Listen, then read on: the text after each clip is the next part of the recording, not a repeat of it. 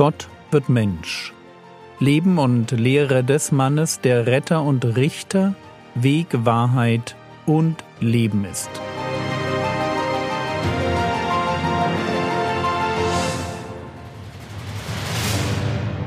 Episode 147 Wie man den Vater richtig ehrt.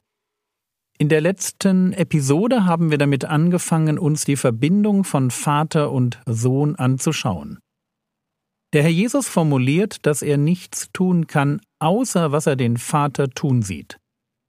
Was der Vater tut, das tut auch der Sohn. Die beiden gehören im Hinblick auf ihr Tun zusammen. Sie bilden eine Einheit. Den Sohn erleben heißt den Vater erleben. Und diese Einheit wird übrigens auch schon im Alten Testament angedeutet, wenn wir lesen Jesaja Kapitel 9, Vers 5 Denn ein Kind ist uns geboren, ein Sohn uns gegeben, und die Herrschaft ruht auf seiner Schulter. Und man nennt seinen Namen wunderbarer Ratgeber, starker Gott, Vater der Ewigkeit, Fürst des Friedens. Vater der Ewigkeit.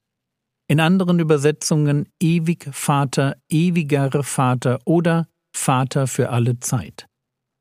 Hier wird ein Kind geboren, das den Namen Vater der Ewigkeit trägt.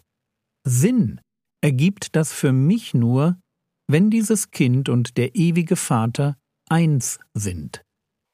Und genau das will der Herr Jesus seinen Feinden klarmachen.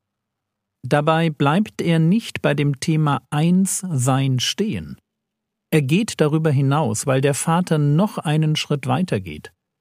Der Vater legt es darauf an, dass Menschen sich wundern, wenn sie über die Person dieses Jesus aus Nazareth nachdenken.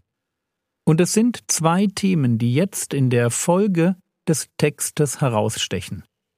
Der Vater macht den Sohn zum Geber ewigen Lebens und zum Richter aller Menschen. Kann man sich das vorstellen? Ich meine, kann man da nicht wirklich nur verwundert den Kopf schütteln, wenn man sich vorstellt, welche Rolle der Mensch Jesus aus Nazareth in den Gedanken Gottes spielt und welche Rolle Gott ihm in der Geschichte zugedacht hat? Johannes 5, die Verse 20 bis 22. Der Vater wird ihm größere Werke als diese zeigen, damit ihr euch wundert. Denn wie der Vater die Toten auferweckt und lebendig macht, so macht auch der Sohn lebendig, welche er will. Denn der Vater richtet auch niemand, sondern das ganze Gericht hat er dem Sohn gegeben. Lebensspender und Richter.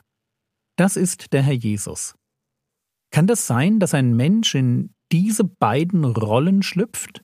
Kann ein Mensch übernatürliches Leben in anderen Menschen hervorbringen? Hat ein Mensch wirklich das Recht, über andere Menschen ein ewiges Urteil auszusprechen? Maßt sich der, der mit dem Anspruch auftritt, genau das zu tun, nicht viel zu viel an? Es klingt, wenn man etwas länger darüber nachdenkt, schon irre, was hier steht. Ein Mensch stellt sich hin und behauptet, ich habe die Macht, dir ewiges Leben zu schenken, und ich habe die Macht über dich, ein ewig bindendes Urteil zu sprechen. Und instinktiv denke ich, nein, das hat kein Mensch. Und doch ist es so. Ich wundere mich darüber, dass so etwas sein kann. Und damit hat der Vater genau das erreicht, was er sich in seiner Liebe für den Sohn wünscht. Der Vater will, dass die Menschheit nicht achtlos am Sohn vorbeigeht. Wir sollen uns wundern. Und bitte, bitte lasst uns den Wert des Wunderns nicht unterschätzen. Ich bin davon überzeugt, dass es im Umgang mit dem Wort Gottes, egal ob es sich dabei um die Person des Herrn Jesus handelt oder um das geschriebene Wort Gottes, die Bibel. Ich bin davon überzeugt, dass die Fähigkeit, sich noch wundern zu können, darüber entscheidet, wie tief das Wort in mich eindringt. Wo ich mich wundere, da wird mein Verstand lebendig. Dieses Hä? Was soll das denn? Wie kann das denn sein? Macht das eigentlich Sinn? Passt das denn zu dem und dem anderen Vers? Wie kann der Herr Jesus so etwas sagen? Es sind solche Hä-Momente, die den Unterschied machen zwischen einem oberflächlichen, womöglich stupiden Bibellesen und einem auf Dialog und Verständnis hin ausgelegten Umgang mit dem Wort Gottes. Bitte glaubt mir, Wachstum beginnt mit Wundern. Und zwar deshalb, weil mich das Wundern zu einer Entscheidung zwingt. Ich muss eine Antwort finden auf die Frage, will ich tiefer eintauchen, will ich wirklich verstehen, will ich den Gedanken Jesu nachspüren. Und das bedeutet, dass ich die Frage beantworte, darf Gott mich auf eine intellektuelle Reise mitnehmen, die Zeit benötigt? Ist mir Gottes Wort den Aufwand wert, den es braucht, damit aus dem sich wundern ein Ah, jetzt habe ich es verstanden wird? Für die Zuhörer Jesu war das alles entscheidend. Zu erkennen, wen sie da vor sich haben und zu verstehen, wie man mit ihm richtig umgeht. Denn in Vers 23 heißt es ja nicht nur, damit alle den Sohn ehren, wie sie den Vater ehren, sondern es geht mit äußerster Dramatik weiter. Wer den Sohn nicht ehrt, ehrt den Vater nicht, der ihn gesandt hat. Bang! Hier stehen Männer, die Jesus töten wollen, weil sie meinen, Gott zu dienen. Aber die Realität ist ganz, ganz anders. Indem sie den Sohn nicht ehren, ehren sie den Vater nicht. Das ist die Realität. Der Vater will nämlich, dass alle Menschen den Sohn so ehren, wie sie ihn ehren. Gedanklich sind natürlich zuerst einmal Juden im Blick. In der Geschichte des Judentums hatte sich der Schöpfer Gott offenbart. Im jüdischen Volk gab es eine Vorstellung von der Heiligkeit dieses Jahwe. Und damit zwangsläufig verbunden gab es den Wunsch, ihn zu verehren. Wie viel von der Verehrung echt gemeint war und wie viel Show, ist dabei erst einmal nicht relevant. Der Vater wurde verehrt. Gab es vor der babylonischen Gefangenschaft noch viel Götzendienst, so war das zu der Zeit Jesu kein Thema mehr.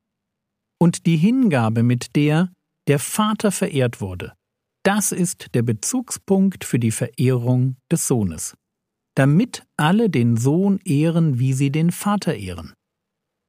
Aber es gilt eben auch, wer den Sohn nicht ehrt, ehrt den Vater nicht, der ihn gesandt hat. Was also nicht geht, ist Desinteresse am Sohn, aber Interesse am Vater. Versteht ihr?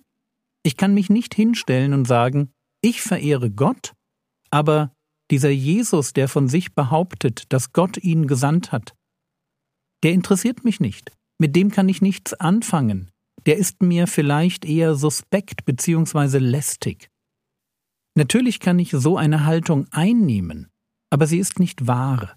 Nicht wahr, weil ich mit dieser Haltung Gott nicht ehre. So wie mein Umgang mit dem Vater der Bezugspunkt ist, an dem ich meinen Umgang mit dem Sohn ausrichten soll, so ist mein Umgang mit dem Sohn der Bezugspunkt, um die Qualität meiner Gottesverehrung zu bestimmen.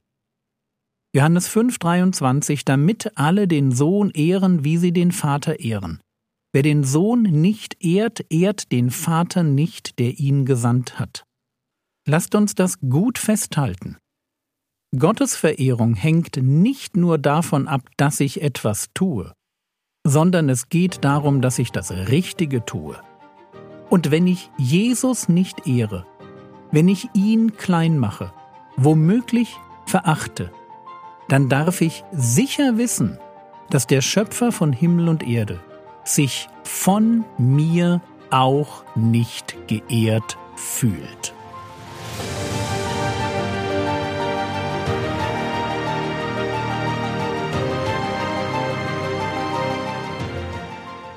Was könntest du jetzt tun? Du könntest dir überlegen, wie du in deinem persönlichen Leben den Herrn Jesus groß machst und ihn ehrst. Das war's für heute. Bitte vergiss nicht, für die Bundesregierung zu beten. Der Herr segne dich, erfahre seine Gnade und lebe in seinem Frieden. Amen.